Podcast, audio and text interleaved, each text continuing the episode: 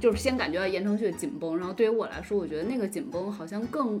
嗯，不是一种就是端坐严肃的那样子一种紧绷，就是那种坐如钟、站如松的那种紧张、嗯紧绷，那种紧绷我觉得更像一号一些。然后，但是言承旭的，其实你去看他，他其实就是情绪上的那种紧绷。因为八其实我觉得还挺明显的吧，盖 对对对对对，干什么呀？我觉得他更像是《水浒传》里面什么阮小二、阮小七那种角色，就是很草莽。呃我八草莽元素就是很是容易是八，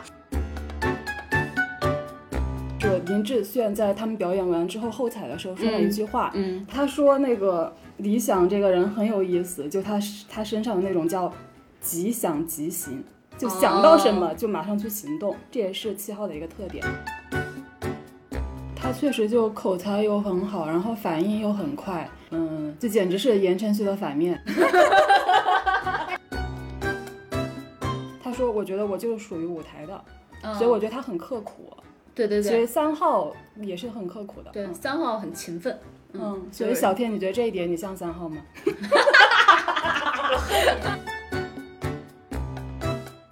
欢迎收听本期《不爱学习》，我是小天。我是小 Po，我是舒阳，我们这档播客相信教育要啊回归人的本身，才能帮助每一个人。面对不确定的未来，我们会用满满的好奇心去探讨当下最有意义的教育议题，去观察分享当下最有趣的教育实践。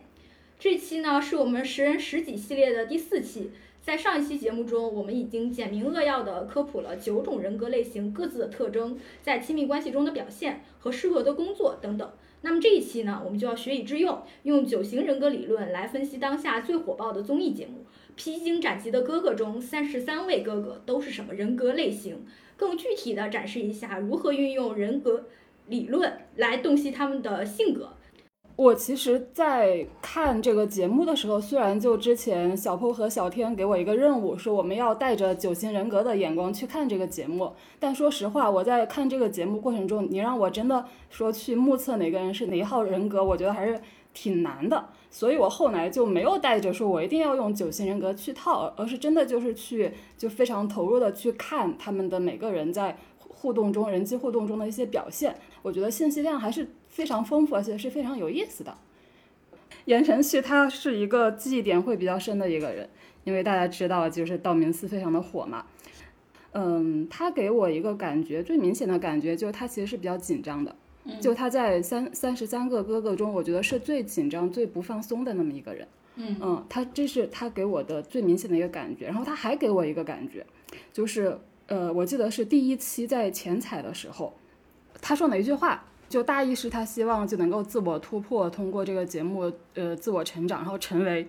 道明寺两点零。 然后我当时就笑了，我在想。这都什么年代呢？你还在想你要成为道明寺两点零？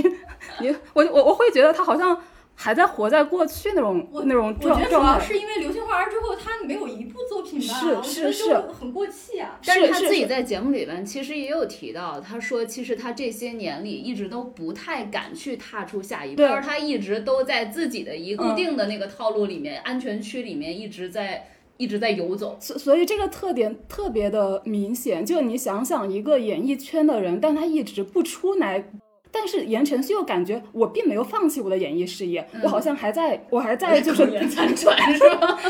为我想起就之前就补充一个场外信息，就我之前有一个前同事，他曾经去就是跟那个那个呃表演的那个老师叫刘天池，我知道他，他是左峰的老婆。啊，就就反正他去过刘天池的那个给那个专业演员的那个训练班，嗯，就当时他就在那个班上遇到了言承旭，就其实那个训练班应该是刘天池开给一些新人演员，或者说反正不是不是不是明星的那种演员的，但是在在一群人中，唯一是就是大家能够叫得出名字的就言承旭。所以当时我那个同事就就对言承旭就很有印象嘛，因为他就旁听了整个的整个一节课，他就跟我们后来回来说，他看到言承旭就是一直非常非常认真，像一个非常认真的学生一样，又也是一句话都不说，在那认认真真的听课，他很努力的在那去学习去吸收。然后我觉得，就这个信息也可以，就是让我们想象言承旭他一直以来的这个状态。就他虽然他一直就是不出来去呃才去演戏或者去做一些事情，但他好像心里面并没有放弃演艺这条路，然后然后会觉得好像我还不够好，所以我要来北京来学习，来这种再提高一下自己。哦，嗯嗯嗯我其实让我想到的是那个，就是因为他也是偶像出身嘛，嗯，因为他不是呃，就 F4 是 F 四嘛嗯，F 四也男团嘛，嗯嗯然后那个但是之前在 F 四之前，那个台湾最知名的男团应该就是小虎队，嗯啊，然后但是小虎队里面就那个乖乖虎就苏有朋，他其实他是学霸，他就是台大机机电系毕业的。就是他没有没有毕业就肄业，但是当年他是高考是考了台湾全省的嗯第五名，哇，啊、然后就理科，理科组第五名。然后我前不久看到了那个对于苏有朋的一个专访，苏有朋就说自己这么多年来一直很纠结，因为他在想我是不是要去演绎一个更有深度，然后人格弧度就更加的曲折，或者说就是那种更有宏大意义的那那种角色。他其实一直以来是不接受自己偶像这个身份的，他就一直很纠结、很拧巴。但是到现在，他也没有突破他以前塑造的五阿哥、啊、杜飞啊这些偶像角色。那也不是吧？那《风声》里面其实演的还是啊，挺对好的。对，然后他说我到现在我已经就接受了，就是我就是一个偶像，他这个东西没有什么不好。嗯我觉得其实言承旭可能跟他有一点同样的这样的一个困境吧，嗯。嗯嗯就是他觉得自己演的那些东西其实是肤浅的，或者说只能吃青春饭的。然后他问题是，他一直没有出来演，是吧？我觉得对，所以我觉得这还是性格左右的。其实你看苏有朋，苏有朋愿意去演风声，然后愿意去挑战那么一个就是那样子的一个角色，然哦后兔爷儿，对对对对，然后还去唱，我记得是唱戏曲吧，就当时在《风声》里面，就是他其实是很主动的去踏出他自己的舒服舒适圈，去尝试别的东西的，包括他后来做导演什么的。你看对言承旭就不是嘛，所以我觉得言承旭还是相对来说是一个比较紧绷的这种的，然后对自己不太自信。对，我觉嗯得还有一种可能，就他觉得好像我一直没有找到我能够演我想演的东西，就嗯可能也很挑剔，很挑活，嗯嗯，有嗯可能有这种可能。反正我就觉得他就是一个瞻前顾后的六号就对了。我自己也认为他是六，我确实其实有点纠结，他是六还是一，因为六和一都其实是比较。就是我觉得林志林志炫是典型的一，林志炫就很完美主义。我觉得赵文卓 是典型的一，就是赵文卓整个他那个样子，然后再加上就是，不，我觉得赵文卓是六，你觉得赵文卓是六，嗯，那我觉得就是一和六这个确实可能容易大家对他有不一样的解读。其实我现我们还是回到言承旭 了，就是我看到他的一些人际交往中的一些细节，我觉得也挺典型的。他之前不是他们组刚刚就拿到那首歌的时候，就他主动提出来，他说他觉得大家状态不对，大家都在互相说好话，他觉得这样是不对的。然后对他好他还非常就严肃的就说找他们队长，然后就陈坐辉下来聊。阿辉，对你不要老夸我，你知道对我不是。 对对，然后我觉得他，嗯、他这种其实会让我觉得他在人际沟通里面他是有一点点刻板的。我想象，就如果换一个人，他可能会 OK，就这种气氛其实大家都能感受到，但我不一定以这种方式提出来，我可能以开玩笑的方式，比方说我在排练的时候，对方说，嗯，不错不错，有进步，然后我就说，我可能会说，呃，我知道你在夸我，我知道你在安慰我，就可能会以一种一种比较放松的方式，就把大家这个心扉打开，话题打开。它是以一种偏就是自我反省以及拉着大家跟他一起进行自我反省的方式。他没有，我觉得他找的是张云龙嘛，其实是因为他跟张云龙关系比较好，然后六号其实张云是龙是他的迷弟，对对对，就他先找嗯的是他，然后是其实是就是有点这种小团体，然后过去说的那种感觉。相当于张云龙鼓励他，那我们就对跟大家一起对对一起对对说对。但但也也也是，就是说明他就是，就他是好像是跟身边自己一个比较呃说得上话的人，就先就去说觉得大家不好，就就而咱们不是俩主应动该的，怎么对怎么着就可能直接在排练过程我觉中得，他有点自闭，是不是在人际对交往方面是不是很擅长，就对不是对对很如鱼得水的那种人。就是他在处理这种东西上，我觉得就是他不是非常的灵活吧。事实上，那个叫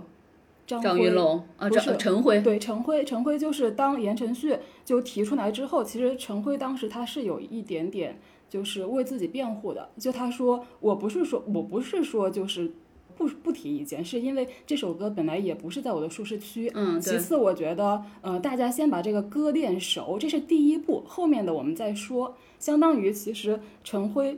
他 也是以一种就是有一点点防御的方式去回应言承旭的这个提出的这个有一点点批评的这种改进建议。嗯嗯，所以我觉得其实我自己能感受到，当时他们坐在那个小沙发上，其实气氛是有点尴尬的，是是是，嗯或者说剪出来的感觉还是比较对尴对尬对对的。对，至少剪出来感啊，觉是我觉尴得尬剪的。辑应该也是有故意在制造一些火花吧。对对对，因嗯为对综艺来讲，剪辑的那个是那个剧情线还是非常的精妙的。因为就是可能不同的人看这个事情也会有不同的解读嗯嘛。就是对于我来说，因为我可能在看的时候，我会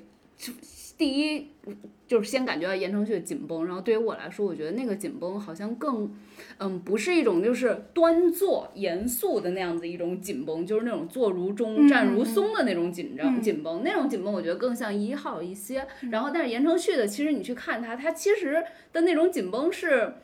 就是情绪上的那种紧绷，而不是赵文卓的那哦是种。当然，可能是因为自他在，不自练在舞，我对觉得对他是不自在。对对对，就不自在的那种紧绷。所以我当时也可能确实是先就是 first impression，我就觉得他可能是个六。然后后面我去看的时候，我会觉得他确实好嗯像，你包括这种事情，我可能会解读的话，我会解读其实他是在怀疑说我们这个团队是不是其实是有问题，但是这个问题没有人说出来。嗯，就刚才我们说到的这种不自在和紧绷，嗯就是刚才呃小坡说六号可能会这种不自在嘛，嗯因为他比较顾虑比较多，对，呃然后但眼事神实比较上犹疑。但事实上我们很难通过型号说哪个型号自在，哪个型号不自在。六号也要非常自在的，啊，六号状态好的时候，他完全可以就是，就我我就会觉像个得。九号嘛，我会觉得陈小春以及他们组大湾区组就六元素非常高，对但他们因为彼此很熟悉，所以彼此在那个小环境里非常的自在，嗯所以我觉得自不自在可能跟还是跟言承旭呃旭他自己的经我历，觉得是跟经历人和有人关之间的气场吧。就是他当下是更更感觉压力一些，还是因更为感觉 chill 一些？我觉得，如果言承旭和敖犬一组，或者是他跟热狗一组，呃，不，我觉得他们台湾省的人在一起，我觉得可能就会自带很多，因为大湾区他们都来自香港嘛，他们都是香港艺 人嘛。其其实不是，我觉得言承旭在跟所有人的互动中，我觉得他都是不都太是自在的啊很僵的，我觉得哦他跟热狗其实，即使他们嗯，就但是但好像提有提前到缘，提到但是也热狗，我觉得就是一个非常强烈的对比。热狗就是那种特别自在的，你不觉得啊对吗？他就是九而而且我，而且我觉得热狗真的是他在台上就是那种胡乱的手舞足蹈，对对我就觉对得对好好看啊，对呀对呀 对呀对呀。对，真的很好就看、林啊。志炫说的那句话，他从来没有看到见一过个一个人。手舞足蹈，但是却很好 看。我觉得主要是因为他真的很自在，很舒适、啊，对他是在释放他的灵性，我就觉得那种很享受舞台， 哦嗯，对，而且他会直接怼工作人员，就对之前那个麦出问题了，他就直接说，对对对就，很自我，他他对自己想要的东西很坚定。对嗯就是他也不是那种虚张声势，就是他不像有一些可能 rapper 就是攻击性比较强的那种的，他他就是相对来说比较 peace，然后相对来说比较 chill，就是对，热狗而且而且他跟那个赵文卓在一起的时候，他觉得赵文卓是江湖老大嘛，出嗯出道比较早，而且就可能地位高一点。然后你就觉得他也没有说我 diss 你啊，或者怎么样，我我要跟你 battle 一下啊，我要跟你一争高低啊，他也觉得我 respect 你，嗯就是就是觉就嗯得那种就他也会直接说，我觉得我挺怕赵文卓的，我觉得我觉得他是真的有点怕，他不是装出来的，不是说因为赵文卓你是大哥，我必须说这个但话。是我觉得一个男人，如果他真的觉得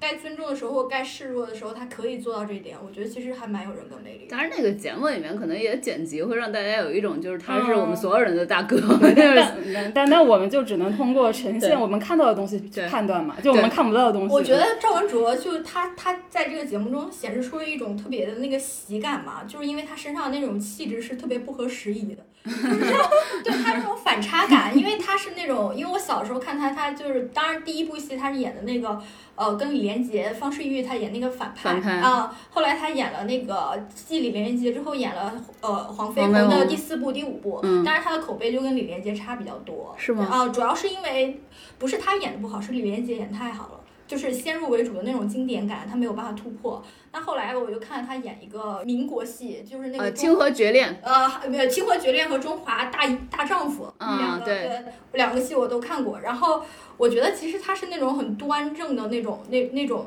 就是中国传统那种武的那种男男性气质，就武术的那种、嗯武的那种传统气质。那其实当下可能对于这样综艺的一个男性的审美，可能还是就就后工业时代嘛，就往那种精致化呀，或者是妩媚啊，或者说那种呃，就是鹿晗那种啊、嗯那那那种就是小奶狗啊，呃这种气质走，所以其实他会觉得自己是不是有点格格不入，因为他上一期他不是说我我好想退赛啊什么的啊，他说因为我觉得这个舞台不是很适合我或怎么样，然后但是我就会解读成他比较完美主义，就是我我我会觉得，其实他就是觉得我说，觉得他是有落差，他会觉得我也红过。但为什么现在大家不喜欢我了？他其实他在那个初舞台的时候，他投票不算低，他他那一组是第三，嗯，但是他当时脸上很苦涩，嗯他会觉得我曾经呃红过，为什么我输给了他那一组是谁？盖还是谁？然后输给就是初舞台嗯啊，就是大家就是哦嗯初来乍到见面会那个我我有啊点印象啊，有点他印他象然后他就那个脸上表情很苦涩，所以我觉得他会感受到一种落差。其实因为现在节目也把他基本上剪辑成了一个喜剧人物嘛， 就这样老。干部， 我来说一下我对我对小天说的他呈现出那个喜剧性的理解，就他很强调中国对精神嘛，中国文化嘛。我觉得一个原因是因为他的人设，他对确实就是练一直中国功夫演演的一直是那种人物。还有一个，我觉得，呃，他他的那个演艺生涯背景应该也比较国际化吧，就是就是在他那个圈层里面，他需要去强调自己这个文化身份，所以他也把会把这种习惯带到综艺节目里。我觉得是这样，是因为中国的功夫，呃，就功夫打星，就是这些就武打明星，其实你应该从李小龙开始都会比较强嗯调对自己的对对，身文份化其身实份。就是那种，呃，东亚但他病夫跟的张，晋就不一就样，东亚病夫的招牌被我一脚踢开那种感觉。对，啊，对就是要证明一种民族主义，或者我种族，我就是很强，我不但是黄种人。但但我确实还是觉得，就是你这就就是都是就功夫明星，但是他跟张晋就完全不一样了。但张晋跟他不是一个我觉得张晋张层级晋嘛，张晋因为是我跟你说重庆长大的，他自己是带有那种就是，包括他不是也想挑战就是唱 rap 嘛，嗯，就是他其实是有一点点就是也想自己就是肥一肥，就是嗯然后就是那种我觉得张晋好禁欲啊，就是他那啊种禁欲。我不知道你们有没有注意到，就最新的一期里面，高瀚宇就是很很黏他，就高瀚宇在他面前就变成小奶狗嗯啊，然后就就是说啊，靖哥，我跟靖哥，我爱靖哥，嗯什么、嗯我就要跟靖哥在一起，怎么怎么样，然后就那种傻呵呵的在他面面前就依偎着，然后傻笑那种。嗯我觉得如果节目组以后可能会炒他们，就是往那条剧情线， 就小奶狗和霸道总裁那种感觉。嗯然后我觉得就是，呃，就是因因为你联想到就是张晋这种就是武术明星的形象，如果联想到《水浒传》或者是说这种中国就是就是他们这种呃男性气质的那个脉络下来，其实他们如果就是如果说是一个这样。呃，武者的人格，如果你要是证明自己的这种强大的话，其实是要抵抗欲望。呃你看，像那个《水浒传》里面就特别厌女，他会把所有的女性要么就是写成潘金莲那种红颜祸水，要么就就是直接暴躁的给杀掉，就是宋江的那个什么未婚妻。然后，嗯但但是他们演的那个跟他们自己的性格不一定是一样的。但是我张信，我觉得他就是那种走很禁欲，然后我我油盐不进，你们不要用那种人间的情感来混淆我的那个路 线。那我倒不我觉觉得，我觉得这是他，我我更愿意理解成为这是他的天性，就他可能就是一个比较偏五号五元素。哦，我觉得他。是一个我五号，觉得就是他是我观察者们我们三个人就是已经统一了的，就是他就是五元素营观养比察较者，高。观察者，对就主要就是相对来说，就是他，你看启动说出来的话其实是比较少的，他不是那种很外放的，但是他说的时候就很像舒阳，但是有时候说话，就是他有时候突然间会冷面笑匠一下，或者说有一点毒舌的这种的。而且他很冷静，就比如说他们小张白，张晋就是很很毒舌，就就 就他那个剪辑里面已经把他毒舌的地方全都剪进去了，对大家对去看就行了。对对对我们就不复述就了。那个小白还有那个什么高瀚宇说啊，我们就打一段打一段，然后接着唱。张晋会说，你知道我们我打一段之后，我连喘气都对对我对我对都喘不对，匀，对我还对怎对么接着唱？对你们就想的太天太真简了单了，对对对，所以我觉得他是很理性的，就是对而且他会可能别人已经想到怎么说，他会去浇一盆冷 水。对对对，他还有一个细节，就是尹真说要送他一个礼物，嗯他第一反应你们记得吗？他第一句话是不要送我礼物，嗯，啊是是，但你就说我走了之后，我会送 给你，我理不是尹真就相当于你的这个礼物是我非常精心准备的。对对他对听了这个话之后，就才还就是就很就感谢的样子。对对对但他的第一反应就是你不要送我礼物。对，我就想到了家徒四壁的舒阳家。五号天然是第一反应就是说，他就是抗拒是不是抗拒那抗种拒特别那种亲密情的感表达呃情感表达就特别亲密的那嗯种热情。嗯对对对对嗯嗯嗯对，嗯就所以是你观察他的第一反应，其实是很真实的，嗯，嗯，嗯是，就张张晋这个，我觉得就是毋庸置疑的，我们可能都会把它归到五类。然后刚才其实有一点可能忘说了，就是舒阳说到的就是大湾区的那些，觉得他们六号气质很浓嘛，就是六号气质，我记得因为在九型理论里面，其实。呃，你在压力状态下，就是相当于你以一个主型气质为原点，然后你在压力状态下和你在就是非压力状态下，就是比较怎么讲，就是舒适的那个状态下，其实你会流动的嘛。然后三六九因为是一个比较基础的几个型，然后其实是六在它应当是在比较舒适的状态下，它会往九那块儿发展。所以就是那帮大湾区的哥哥们在一起的时候，我觉得相对来说比较，嗯，比较 chill 的状态下会更像九。还有一点就是，就我听别人说，就比我研究九型研研究研究的更深入的人说，就六号其实在外面挺喜欢抱团的，嗯，对对对对对，嗯嗯嗯因为他忠诚度很高嘛，对就是但但但凡他是觉得有了这种团体的那种的感觉了，他就会对这个团体有很强的忠诚度。哦，嗯我觉得我嗯就是觉得他只我要觉得获还取还安全不感不不是忠诚度，我说抱团就是安全感，对啊，嗯就是就我们他在一起对很舒服，对对对，但是他为什么抱团？他嗯抱团那个底层的那个基因，其实是因为他觉得这样最更安全。对对嗯对对对嗯，对，我觉得那个李云迪很有有可能是九哎，有可能，我他觉挺得他像是九对的，我觉得他怎么着都行， 就那种感觉，对就很宜人嘛，就是对那种我我我觉得在我们可以讨论一下八，因为八其实我觉得还挺明显的吧。钙对对对对对， 盖什么呀？我觉得钙肯就定就是如八果。就是八元素比较高的，它可可能未必它就是八，但是我觉得它应该是里面八元素最我高觉得的。他更像是《水浒传》里面什么阮小二、阮小七那种角色，就很草莽，草莽，呃我八草元莽素就是就很是容易是八，对是吧？对啊小混混是吧？对啊就是反抗的头子，就是带领起义的头子。然后你包括他那种带小弟的那种感觉，就是上一回说我我不会让那个，就虽然那个 Ricky 不是他的小弟，但是他就会说，我不会让，如果要走的话，肯定是我走，我不会让 Ricky 走的，我不会让 Bridge 走的。然后关，而且他其实是就是很，就也不能说膨胀吧，就应当说是就是巨大的自信，就是他会觉得反正我能扛，就是因为我走了，我还能回来。嗯，我再补充一个非常明显的细节，就当时林晓峰忘了那个那个小孩叫什么来着 Bridge， ，Bridge 的名字，并且就直接表达出来，就对说那那个人叫什么我忘了。对，然后那个盖就很生气，就跟去林找他， 对他认为的林晓峰的大哥陈小春去聊这个事儿。对对对对我觉得小峰哥很不尊重我的小兄弟。对对对对你对可对以不认识他，但你不要当着他面讲出来。对对，然后你就可以看出来，一个偏偏不是八的陈小春， 就是在那一瞬间感受到了，就 what happened，怎么会就灭隙发生啊。没有啊，他也是我兄弟。 林晓峰也不是我的小弟啊 呀、是是，但还蛮那种什么。接下来可以说一说高瀚宇，就是我的欢乐源泉。九吧，他是九吧我。觉得他是七吧，我个人感觉他是七。他现在在我心那中那的我印会象觉就得是文盲理想更典型七，嗯， 理想，我觉得他是三。没关系。Anyway，我们一个一个来说，啊先说一我说。一定要坚持理想是好，七，先说一说，先说一说高瀚宇 吧。对对他就是很可爱。对，我就觉得他太可爱了吧，对啊而且他就是那个想法和他那个表达什么的都直极其直接，然后就是像个小孩子。嗯我觉得他是文盲。 哎呀，对我对这种就是灵魂比较贫瘠的人没有什么好感。没得聊了。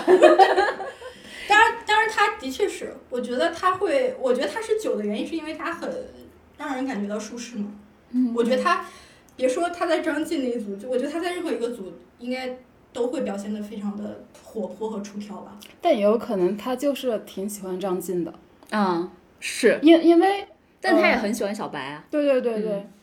嗯，小白其实也是比较宜人的那种嘛。对对对，嗯是，就相当于他们两个都比较宜人的，然后有一个比较冷的张晋，我觉得这个搭配其实还挺好对，的。我觉得他们组是就是非常萌的一组，对，就是对感觉就是冷热，就是嗯嗯，对，所以调我和觉得节目组以后可能会炒他们那组的 CP 线。是是是嗯是，是，就反正他们俩还挺有意思的，尤其张晋也会比较毒舌的 说，就是高瀚宇和、那个、而且我觉得张晋也小会白很喜欢，就是他们，因因为五号就如果你真的贴着他们的话，他们会很受 用。啊，嗯是吗？因为我其实，在看高瀚宇和张晋关系的时候，我带入的就是我和舒阳的关系， 所以我作为一个七号，没有，啊我觉你得没有那么贴吧，你没有像高瀚宇那么贱吧？ 对对对，我没有那么贱。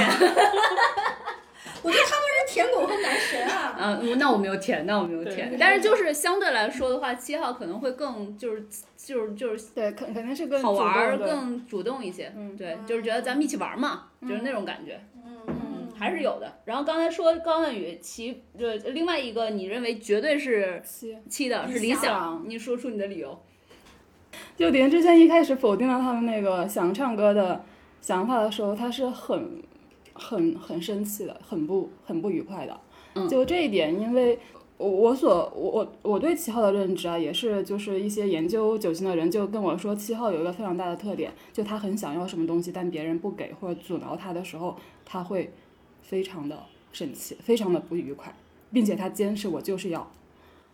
呃是吗？嗯 我觉得那是三吧。我觉得，我觉得他是三，我觉得理想是三，因为我觉得他就是想成功。三三号也不会表现的那么生气的。七号会表现的那么生对气，对，七号会很直接的表现的，我想要，我就是想要。嗯，所以相对来说，我觉得刘佳更像三，因为三是相对比较得体的，就他即便心里不舒服，但他会表面上会尊重权威。我倒觉得刘佳是六，不过刘佳的事儿一会儿再说。嗯嗯嗯 嗯对，就是所以你认为理想是因为当时这件事情没有，而因且为他想尝试新嗯还的有东西。就是非常有意思，就昨天播的那个《恶恶宫》，就是林志炫在他们表演完之后后采的时候说了一句话，嗯，他说我还抄了下来。 我的天，嗯，他说那个理想这个人很有意思，就他是他身上的那种叫即想即行，就想到什么就马上去行动，这也是七号的一个特点。哦那，哎，我觉得他可能是四期都高，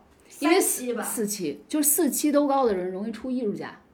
他也配叫艺术家？不是，就是 他，他怎么他又人舞家蹈是演舞蹈员？艺术家呀？我我就不喜欢那种就是你自己的领域不精研，然后就跑去唱两两两嗓子的人。我其实挺讨厌他的。就是对于他来说，他我你这个其实是三号的特点，因为对你是三号，你会觉得他不专业。就是你他要当专家嘛，你对对，嗯就我会觉得他很不专业，对而且三我觉得是他破坏了别人的专业性。而且确因为你实三四双高，三四双高而且他就确是实他他的唱功是最差的嘛。对对对，而且他批了嘛， 他把林志炫的呃苦苦心孤诣的舞台搞得这么的嗯难看，对对什对么玩意儿？啊就是我 我觉得我他 很讨厌他。我我被你说服了，我确实觉得他应当是七有七，但是他应当同时应当是四也挺高的，就相对来说会也会比较自我。我觉得林志炫说的是对的，你没有准备好的情况下，你为什么要去嚎那一嗓子呢？后嗯来你还拼音了，然后而且你这不是你独自自己参加一个竞技节目，你们是以团队的形式，嗯，然后你们会团队会一起来排名，然后你你看他最后他就是会影响团队的那个整体的效果呀，嗯而且我还专门去看了那个呃。就非常著名的那个音乐评人叫尔弟，嗯他昨天对这一场的评价嘛，嗯他是说那个林志炫之前，呃，十年前曾经在《One Take》专辑里面翻唱过《莫文蔚》这首歌，嗯然后但是这次唱的明显不如十年前那版。按理说加上李云迪的钢琴应该是更好的，但还不如。主要的原因就是因为加了两个舞蹈演员的演 唱，他的起承转合被打断了。嗯然后，呃，尤其是像这首歌并没有，就是大家就听那个流行乐就会觉得很简单。其实你真正上场子去唱根本不简单的，因为他那个歌是必须是那个专业训练、长期的声乐训练或技能先天很好的男生才能够去唱那个音嘛。嗯啊，然后但是理想就唱不出来，排练的时候破音了，然后当然他最后还是破音了。就是因为你是三偏四嘛，所以在你的那个视野里面，你去看这个事儿，你肯定是特别难理解的。对我是很烦，就是像欧阳娜娜，还有像李云迪，还有像就是。就是还有像那个叫什么理想，他们本来是在自己领域里面可以去成为独树一帜的艺术家，他们明明可以成为像杨丽萍啊什么之类的，嗯但是我要红啊，我要成为主流 idol 啊，所以我要唱跳啊，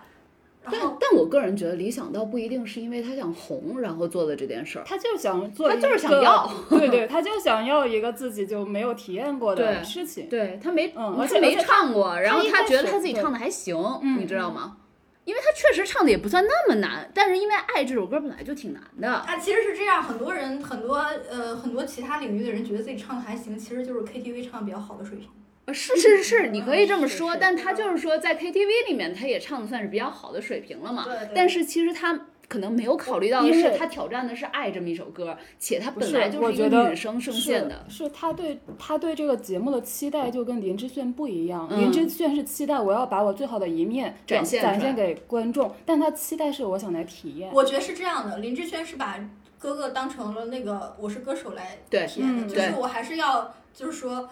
真真不是唱一个真人秀类对的。，然后他不以为自己是这是一个真人秀，但是理想我就是来看到让大家看到更丰富的我，对对吸对引吸引更多的粉丝，对对然后去尽可能尝试不同的领域。就是你看，你说吸引尽可能的粉丝，就暴露了你的三， 就是因为你会把它变成一个世俗意义上的目的。但是我个人看，我看他那段的时候，我就是觉得他就是想要唱一唱，我他就是想要对个人成长。我觉得他是三，因为我觉得他就是想红， 这样理解不。是，那你以三的视角看，你很多东西都是三了，对不对？我三希三望大家会很去讨厌那种，就他们觉得专业能力不对强，但是又很向上又真要的，对对对。啊，怪不得我那么讨厌职场上那些能力不行的人。 对，因为三篇四在那个片型里面应当叫专家，我记得。对哦对对对嗯嗯嗯嗯，是因为我我我很 respect 林志炫，嗯嗯，因为我是会觉得，因为现在很多歌手都假唱嘛，嗯 但是他一直以来他就强调的是那个真唱，而且是 one take，就是嗯他意思就是说我不会去，呃，就是说反复的预预演啊或预录这么多次，我就是要一次成功，行嗯云流水，然后怎么样的，然后而且他对自己的嗓音的保护，还有对自己歌曲就是精益求精，嗯啊，我然后我觉得他现在就是。竟竟竟然就是大家都在 diss 他，就觉得嗯说他茶嘛，是绿茶发言。说他绿茶，然后又说他 PUA 理想，然后说他爹味儿，我就觉得啊，真的是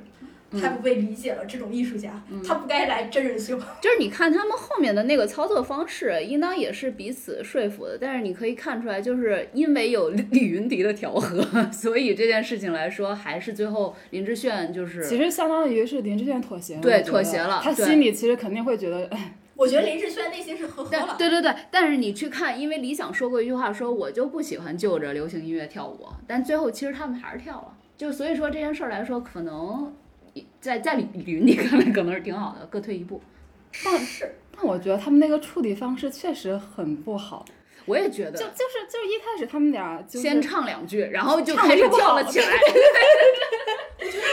像然后后面基本上就没怎么唱了。对对对，我看着也觉得很就应奇该怪。各司其职啊，每个人把自己优势发挥到最但大。但我我也觉可得以理解，就是如果他林志炫唱，然后他们俩在那儿跳，也会很奇 但怪。但是林志炫他其实他之前提出过一个方案，就你们之前就一直在跳，但你们最后可以唱一句。我觉得这个处理方式还而且挺好林志的。炫说的他说的是后面吧？他说的是就最后后面吧？就是他说以后当大家认可了以后，你们也许可以这样他。说的是节目，对，哦不是说这一场演出。就比如说，就是说你 artist 的这个形象已经树立起来了，嗯嗯你之后嗯节目明白往后明再白唱，大对家也会觉得你是玩是票而已。是，对嗯他的这个逻辑我是认的。对，啊而且我觉得林志炫他林志炫还提出一个方案，就是说镜头只给到你们，嗯然后就等于说不是你们在伴舞，而是我的唱是伴唱，嗯，我镜头可以就是展现你们俩的对跳，对对对啊对对然后对，但是他们也不愿意也嘛，对对对对，嗯因为在那一个 moment 里，其实理想就是我要这个。是，就七号就很想要什么东西，他是的时候他是很自我的，是不太考虑别人的。 是是是，嗯就比如说我昨天我就嗯特别想买一个东西，然后呢，我因为慢点儿要出差，所以呢我就不在家，然后我就跟我老公说，来你帮我就是到时候收一下这个东西， 但是这件事情我老公就会解读成你自己买的东西你自己接， 嗯，就是他对一个七号就是这样子对待的， 所以你会很生气吗？就是就是就是我不我不会生气，但我会确实会觉得，你看好好的高高兴兴的，就我起来的情绪就被你给荡下来了。嗯嗯嗯嗯，嗯，要不然我就是买好放到购物车里，我都要付款了。就是是行云流水的一般操作就被你给阻隔是了。有的时候七号会埋怨别人扫兴，嗯，对对对对对对对，是嗯嗯，那你们觉得还有什么典型的吗？我觉得敖犬是二号，我觉得，因为他不是是说他，我一直以来就不知道什么叫做高冷。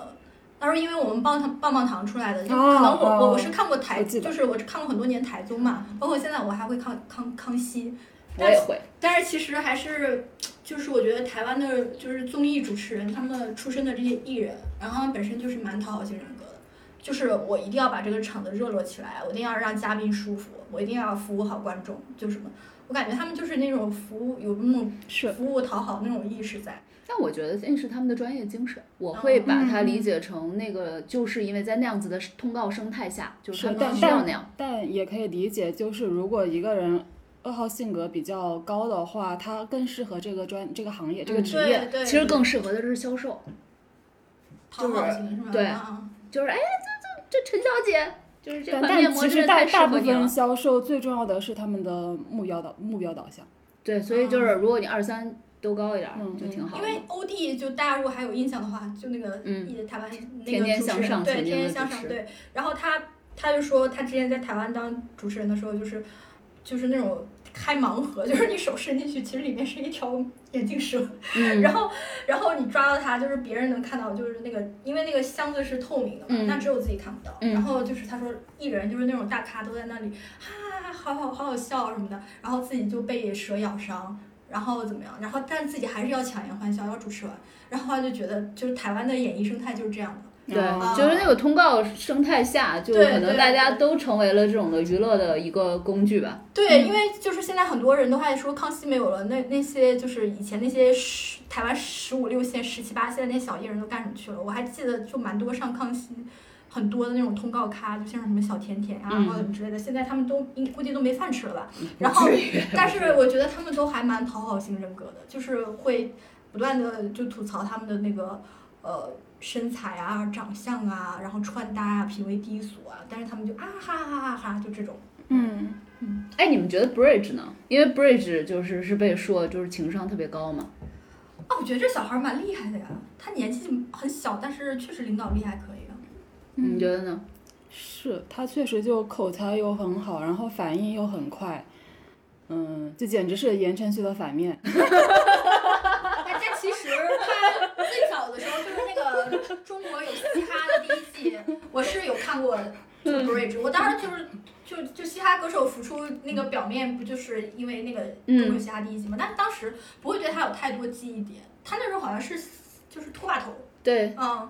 就当时对他的记忆点就是拖把头。就嗯，是会觉得他的业务能力跟盖，还有现在已经被封杀的 PG One、PG One 还有区别的。但我其实当时也就是记住了他，我觉得我还挺喜欢他的，嗯，就我觉得这小孩儿挺可爱的。我觉得可能跟他的那我个觉得身份也有关系吧，就因为他其实因为他年纪小嘛，所以对他在一个团队里面肯定更多的是那种协调啊沟通的工作做的比较多，对可能辅也助型练的练出来了，嗯嗯嗯，但其实他我觉得也有蛮有创意，蛮有想法。就反正我会觉得他是个九，然后九是不是在好的状态下会变成三？我记得。嗯，对，就是确实，那个舒阳刚才说的很精嗯准，就是他简直是言承旭的反面。就是九中的好学生。 对，我如果一定要说他，我觉得他应该七也比较高吧，因为七其实上次小小破不是说过嘛，七是可以同时进行很多事情的，嗯就他的那种统筹协调能力是很强的，嗯，所以我觉得他的七应该也。也比较高，就他反应很快，嗯就是他在一队、一队人在呃讨论这个表演的时候，他会就很快速的吸收到每个人的意见，并做出反应。是是是，嗯就反正他挺灵活的，就灵活，而且就是也能量比较高大，对，嗯高，对嗯嗯对，哎，我觉得这这一档综艺最吸粉儿的应该是李承铉。我现在已经感觉到，哦，啊对，咱们怎么能没说他呢？我感觉现在已经有非常多的人入坑了。对，就是完美完美男人他。他们那一组也很那什么，也很也很对，很很和谐。哎，李承铉是不是就是你认为的就是男完美？我觉完美得比型较完美，嗯我觉得非常完美。你说他什么 完美？但你会作为一个我觉得三号，你会我觉得他是三和四，你会觉得他可能是演出来的吗？我不觉得，我觉得他是真挚的。嗯，嗯。就是所以他一定要偏的是四，是吧？呃，我觉得他三四应该应该比就都很高，就跟我一样是完美的人。不是为为什么三四高是完美呢？不是一号才完美吗？不是完美主义者，是在别人看来客观评价这个人是完美的。你这你走吧你， 我觉得他借着别人夸自己性格很好，但也没也没有说，因为他，因为他就是在呃，那个 James 他不是那个手受伤了嘛？他说他去餐馆有一个玻璃掉嗯下对来，啊然对后啊所对嗯以啊说他现在玩不了那个吉他。然后，但他以前不是吉他手嘛？嗯然后他就是后来那一期播出之后，当天有个热搜就是李承铉的共情能力，嗯然后决定他是个四，因为他就说，我当时就觉得我在 James 面前玩吉他就很残忍，就有点伤害他。嗯，然后就他就觉得自己体会到了他那种我真挚的热爱音乐，但我现在没有办法去摆弄这个乐器的那种痛苦。但他后来 James 也很也很厉害，因为他后来他改成了右手那个打鼓鼓手嘛，嗯他改成鼓手。嗯然后那还有就是，还有一点就是因为他是 A B C 吧，嗯啊，V Z 啊 B K，啊，A B K，对，他 A B K，然后他，所以我觉得他其实情感的表达会比很多东亚男性都要流畅很多，就是他对一个人的欣赏和呃爱，包括就是同性之间的那种亲密的友谊，他是会脱口而出的。他你看，像张琪就会比较的羞涩，嗯呃，虽然说可能在大家看来，就是在刻板的这种性别印象里，张琪会显得更 man 一些，但是其实对于表表达爱这种，其实那个呃，李承铉和 James 都会比他更加的那个呃流畅，嗯和更加的那种发自内心。那还有，我觉得他还有人格上一个闪光点，就是他可以做全职爸爸。嗯，嗯就之所以我说那个完美，是因为之前那个小天有说过，他觉得三就是属于那种很能在各种不同的场景下，就是让别人觉得他是完美的。对，而嗯且、而且我他他不是那个这一期不是还有那个浪姐第一季里面那个采访的那个死亡叫什么伊丽静，嗯，分别跟哥哥们做访 谈嘛，死然后亡。死亡主持，然后就是他们，然后当时就是伊丽静就问他说：“你做全职爸爸那段时间的感受？”对他说是非常非常痛苦的。他说做全职爸爸一年基本上得了抑郁症。对，他说就是因为我每天，他说带孩子是很累的，每天从早忙到晚，但最痛苦的是你要面对那种空虚感，因为你忙了一天，会觉得自己什么事儿都没做。嗯，啊，然后但是他会觉得他说他说女人的那个就是表演生涯是比较短的。对，戚薇，他说戚薇在最黄金的时候，他去生了这个呃 Lucky，嗯然后那他其其实后来会有很好的机会去付出嘛。嗯然后他说他就要让戚薇去，嗯然后他自己可以在家里带孩子。嗯然后我就觉得这个其实可能就是 A B K 能做出来 的事情。对，如果一个受传统东亚文化规训的一个男性是很难做出这种事情的。很很很完美。但但因为你之前也有说过嘛，就是像这些呃三号比较强的，就像你也会处于这种比较焦虑的这种的感觉嘛，就是因为是啊你三号你会对世俗意义上面你去想要去符合那个标准，对对但同时四的那一面又让你共情力比较强，对，然后让你有一些可能比较悲情的 这种理想主义，对。我觉得就需要在这二者之间做平衡吧。对，它中间可能其实他为什么抑郁，我觉得可能也是这就个是过程中，职业生涯中断吧，对或者说他作为 A B K，其实他长期以来在中国发展嘛，嗯但是其实演的很多也是狗血家庭剧，嗯也不温不火吧。我但是我觉得这档综艺还蛮成功的，嗯我觉得他上这档综艺是成功的。嗯嗯，而且孩子也大了嘛，可以出来打拼了。是是，嗯，然然后我还想就是我印象比较深的就是刘佳，嗯，嗯、哦对，刚才忘了说刘佳了。因为首先我她觉得他的长得挺好看的。对对，是她是长得是啊好看，而且她第一第一次表演，我觉得也挺惊艳的。对，嗯，所以我就一直留意她比较多。嗯嗯但是他的镜头其实比较少。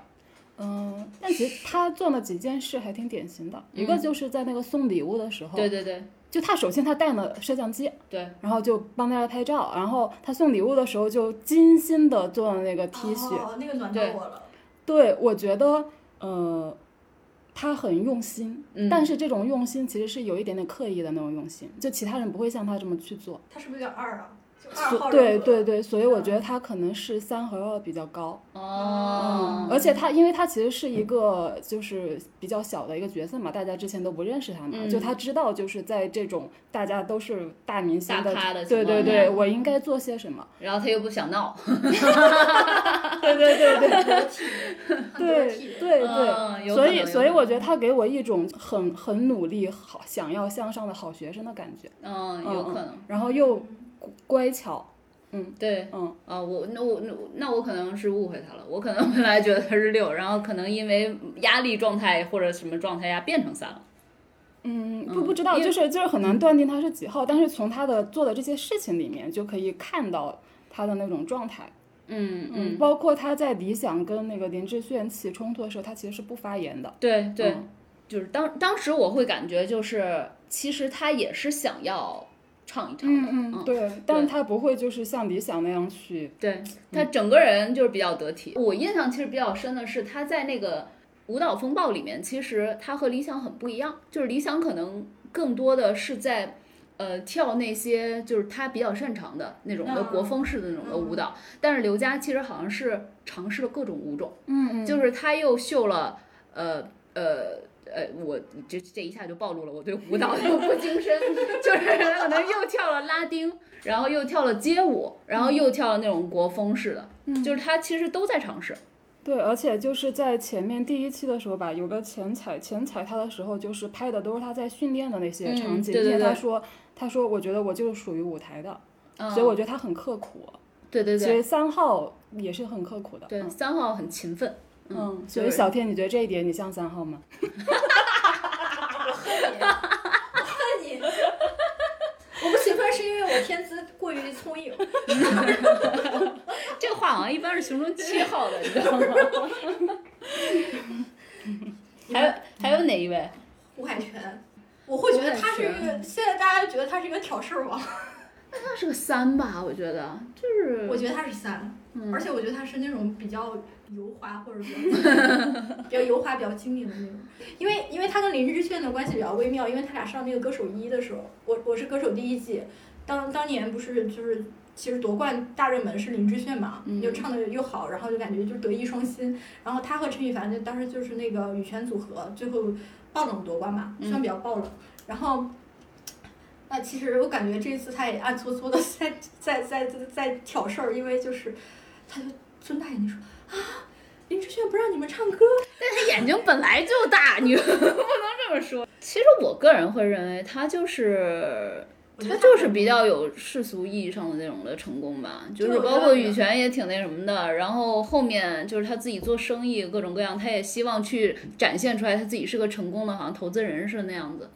是，嗯哦，我觉得就比较而且精明的一个人，而且他自己本身就当过主持嘛，对，就主持人在那个里面肯定会显得活跃一点。他对是在歌手一的时候客串主持，后来呢，他会觉得哎，我还不如多条路，他就考了个证儿，嗯，哦然后现在就可能就可以做专业主持了，因为他把那个证儿考下来了。就我我我会觉得就还好。哎，你们觉得黄贯中呢？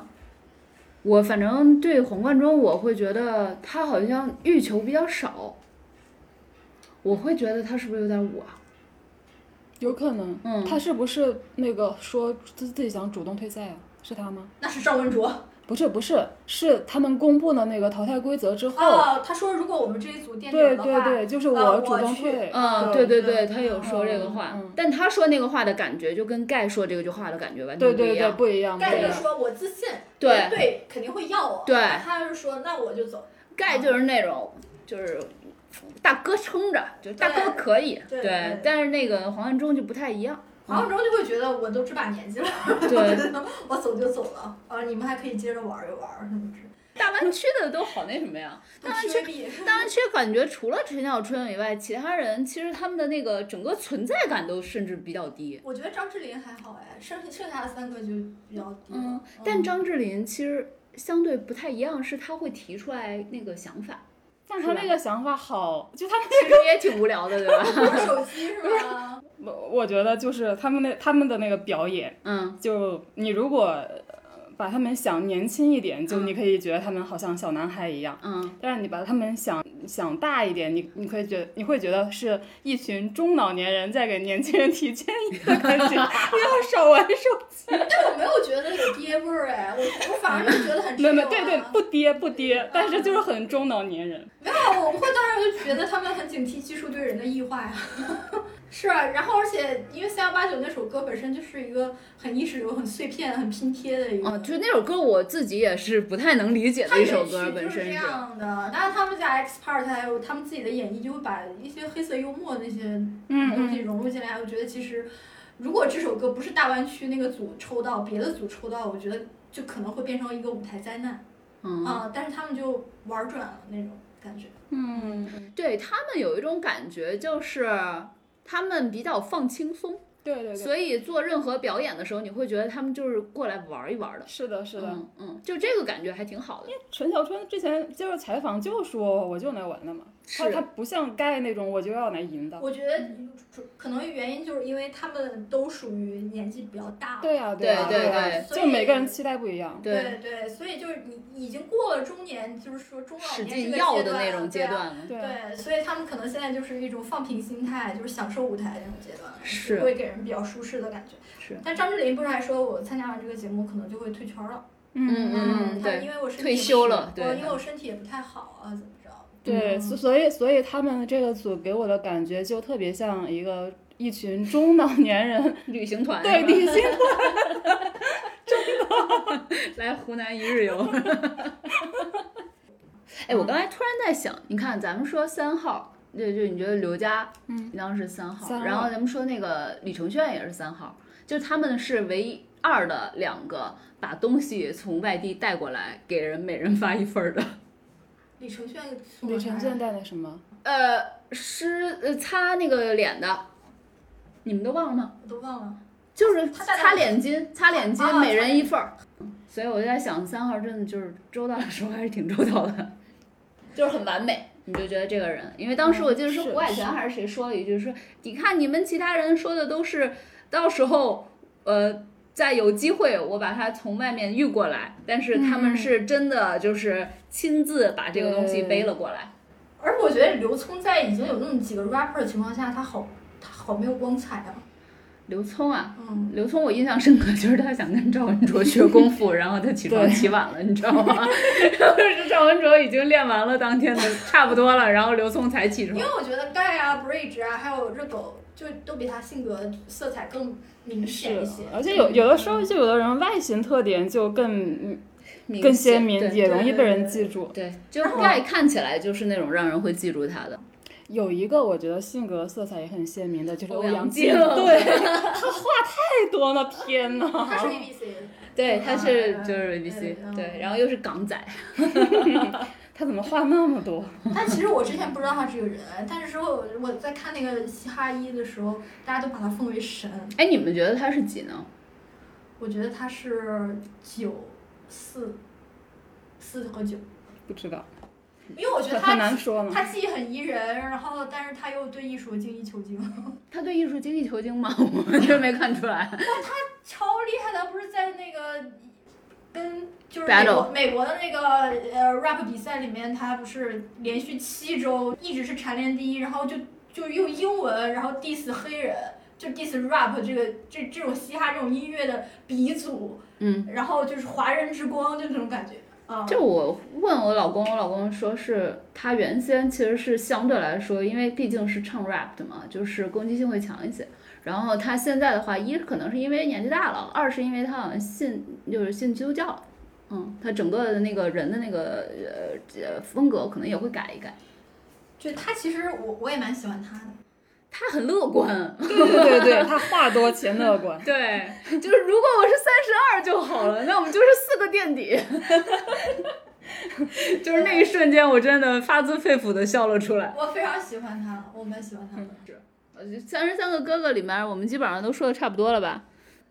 哎，张云龙没聊，张云龙，哦哦，就张云他龙跟其实言还承挺有意思旭的。的关系还挺有意思的。对他真的贴的好紧啊。 对，呃嗯，我对他的印象就是在于他演了一个驻就是就是我党军人住别墅的一个对抗战剧，嗯喝咖啡对吧？对嗯，然后还跟什么骑着马，回头一笑，对邪魅对一笑。对对，嗯其实他这人挺挺乐呵的，就是他不是一个就是那种就是比较内敛的人，他对绝对不对是，他是比较外放的。但是为什么他给我一种就是很土的感觉？哎呀，你有人身攻击，就气质这很长相嘛，对哎呀我们说人个没性没没法改变自己对的啊长相。我们对说个性，嗯不要提这种其他的这种 东西。 对，就所以他应当是外向性的会多一些。我觉得，嗯反正二和七里面，他应当是就是反正肯定有稍微高一些的，嗯，也也可能是酒，有可哎，能嗯有可能是九。嗯，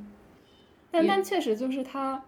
就之前那个言承旭说他唱不了那个前面嘛，然后嗯就说要跟人换，然后对他说要要不不你我跟们我换，换然对后那个那个谁陈辉、不是陈慧，黄贯中，对黄贯黄黄贯中就打断他说这个呃音乐不是谁让谁，嗯，对，嗯音嗯乐里面没有礼貌，对对对对嗯，嗯音乐里面没有礼貌。对，张云龙他他真的好像很在意言承旭的感受，对就一直，在照顾他，对对对对，因为他可能甚至有点过分了。他我很觉得在乎他们他们那个一起去呃玩游戏的时候，玩游戏赢那个火力值的时候，有一个女孩儿。然后当时他们跟她聊天儿，就他们俩人遇到了这女孩儿，这女孩儿就是普通民众啊。然后这女孩儿就说我很喜欢你，她就说张云龙，然后我觉得你很帅，嗯然后张云龙就说，呃，他就安慰言承旭说你也很好，对对对对 有嗯病吧？人家言承旭并没有跟他 想要一就是他很 caring，一较高下，好吗？对，我觉得这一点挺恶的。嗯，就是他，他一定要就是再照顾一下你的感受，对拍拍你的肩，你也很好。好，那基本上从九行来说，我们这披荆斩棘的哥哥就按照这三十三个说的已经差不多了。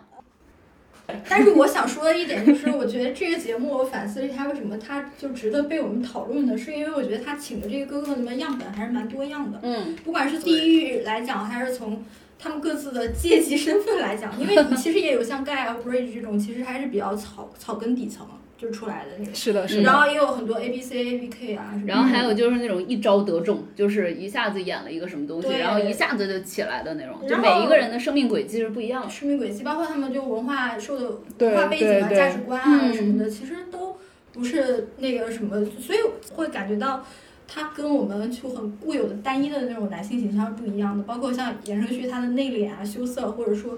有一些封闭性啊，或者怎么，我觉得会觉得就是会对一种很单一的那种男性性别气质的一种丰富，嗯啊，那种拓展。啊嗯，因为我看看到各式各样的哥哥，不是只有阳刚的，或者是也不是只有那种呃精致的妩媚的、阴柔的那种。嗯，是，还还有，我觉得其实虽然说大家说这个东西，就大家也是在一真人秀嘛，有剪辑啊什嗯么的，但其实我觉得。你真的看进去的话，其实大家很多表现还是很真实的，嗯就是你还是能够看到很多东西的。是，就是看你有没有那双发现世界就是细节的那种眼睛，就是尤其可以丰富一下我们对而且而且看人际关系的一些细节。而且我觉得相比那个姐姐呀，我觉得男性他其实不太那么喜欢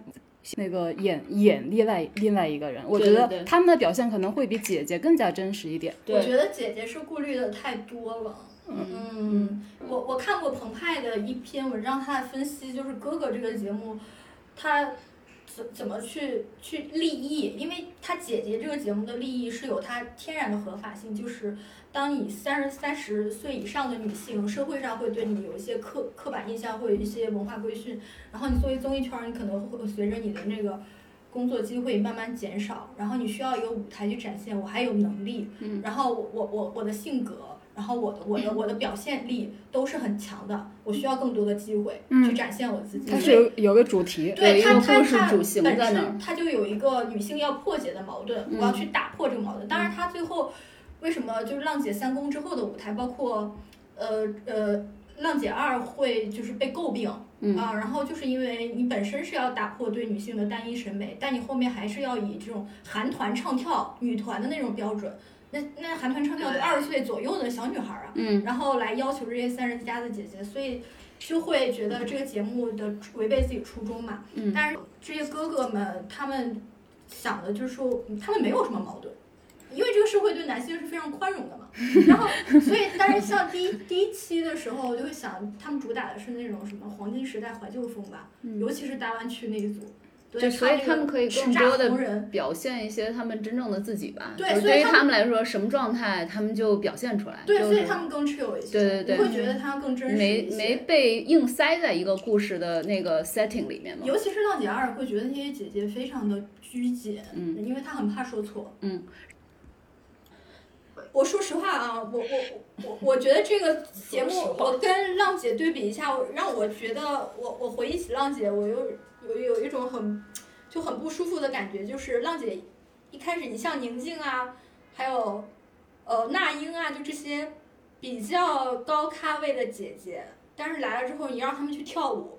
然后她们也老老实实去跳舞，你让她们要唱 rap，他们也要去学 rap，嗯，没有办法。对就是我虽然五十岁他们被了，安排的那种没有办法，感觉我只我我我我要上这个舞台，我就要这样。对对，但是我我在《披荆斩棘的哥哥》里面，热狗就说：“你让我跟观众互动可以，但是你让我跳排舞，我不跳。对，对然后对林志对炫就说我不跳舞，哦，我不对跳舞，对我对就不跳舞。”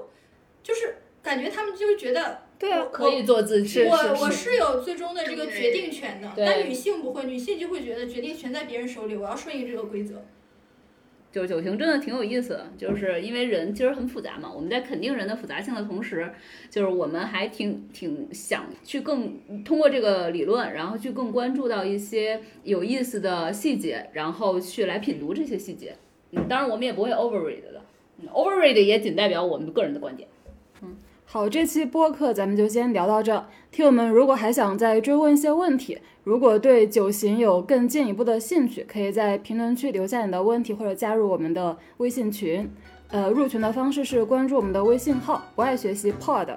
然后呃会找到这个进群的方式。更多的讨论在我们的听友群里，再见。再见。